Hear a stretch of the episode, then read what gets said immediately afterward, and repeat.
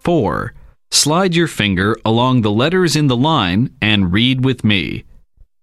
Number one. A, b, ob. Number two. R, ob, rob. Number three. A, k, awk. Number four. R, awk, rock. Number five. A, p, op. Number six. R, op, rop.